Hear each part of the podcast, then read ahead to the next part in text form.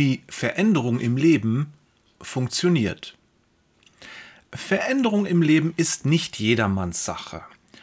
Für Kinder Gottes allerdings gibt es nichts Wichtigeres. Wir wollen werden wie Jesus. Unser Wesen soll in sein Wesen verändert werden.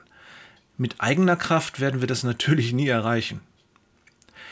Wollen wir bemerkenswerte Änderungen in unserem Leben erfahren, dann sollten wir auf unser Umfeld schauen. Unser Umfeld prägt uns. Wenn du den lieben langen Tag mit Menschen verbringst, die nicht lesen, dann wird es dir schwer fallen, ein Buch oder gar die Bibel in die Hand zu nehmen. Und wenn alle deine Bekannten und Freunde mit Jesus nichts am Hut haben, dann wird dir die Nachfolge schwer fallen. So sind wir Menschen. Nehmen wir mal an, du möchtest mehr in der Bibel lesen. Hey, wir haben Anfang Januar, wer möchte das nicht? Gute Vorsätze und so? Du nimmst dir also vor, so, jetzt aber jeden Tag mindestens ein Kapitel Altes und ein Kapitel Neues Testament. Und den Leseplan lege ich mir gleich neben das Bett. Ich wette, nach spätestens zwei Wochen ist dieser Plan unter irgendwelchem Zeugs verschwunden. Sowohl der physische Zettel als auch der geistige Vorsatz. Woran liegt's? Ich vermute an unserer Willenskraft. Sie mag schwach sein oder stark.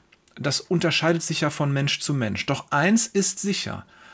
Unsere Willenskraft ist endlich. Jeder von uns kommt an ihr Ende. Jeder von uns verliert. Es ist nur eine Frage der Zeit. Wenn du etwas ändern möchtest, verlass dich nicht auf deine Willenskraft. Nimm dir stattdessen dein Umfeld vor. Wenn dein Umfeld nicht liest, dann ist es schwer, mit dem Lesen zu beginnen oder es auszubauen. Denn es ist normales Verhalten, nicht zu lesen. Darin liegt aber der Schlüssel für Veränderung. Schaffe dir ein Umfeld, in dem dein gewünschtes Verhalten, zum Beispiel oft in der Bibel lesen, das natürliche Verhalten ist. Umgib dich mit Menschen, die viel in der Bibel lesen, und es wird dir leicht fallen, ebenfalls viel in der Bibel zu lesen. So einfach ist das? Ja, so einfach. Das gilt für alle Bereiche des Lebens, immer und überall. Es ist ein Prinzip.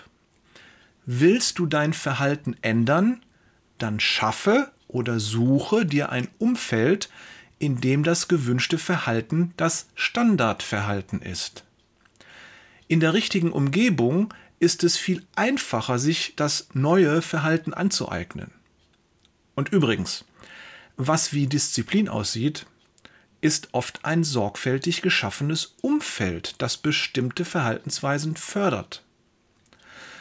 Als Kind Gottes und Nachfolger Jesu ist unser größter Wunsch, was Johannes der Täufer kurz, knapp und knackig so ausdrückt, Jesus muss immer größer werden und ich immer geringer. Johannes 3, Vers 30. Ja, ihm wollen wir ähnlicher sein, sein Wesen annehmen, immer mehr wie Jesus werden. Wenn es nicht beim frommen Gebet bleiben soll, dann bedeutet das in der Praxis eine ganze Menge von Änderungen. Zumindest bei mir. Zwinker Smiley. Der Heilige Geist wirkt in uns. Er schenkt Erkenntnis und kann hartnäckigste Gedanken und Muster durchbrechen. Das ist unbestritten. Doch ich glaube, dass wir ihm helfen können und sollen. Veränderung ist nichts, was von außen an uns geschieht. Wir sind immer beteiligt. Und je mehr wir uns selbst beteiligen an dieser Veränderung, desto besser, schneller und leichter gelingt diese Veränderung. Das gilt auch für Veränderungen durch den Heiligen Geist. Und wer weiß, vielleicht schickt er dir genau diesen Podcast, weil er dich in einer bestimmten Sache verändern möchte, aber nur schwer vorankommt. Das ideale Umfeld für ein Kind Gottes brauchst du dir natürlich nicht zu schaffen, denn es ist ja schon da. Die Gemeinde Christi. Das ist Grundvoraussetzung für jeden Christen. Schließ dich einer Ortsgemeinde an. Dafür gibt es keinen Ersatz. Du bist in einer Gemeinde vor Ort aktiv? Wenn nicht, was hindert dich? schreib mir ruhig. Ich möchte dich kennenlernen und jeder von uns hat Erfahrungen und Erlebnisse, von denen der andere lernen kann. Schau mal in den Show Notes, da findest du den Link zur Kontaktseite vom Jesus-Journalisten. Liebe Grüße, der Jesus-Journalist.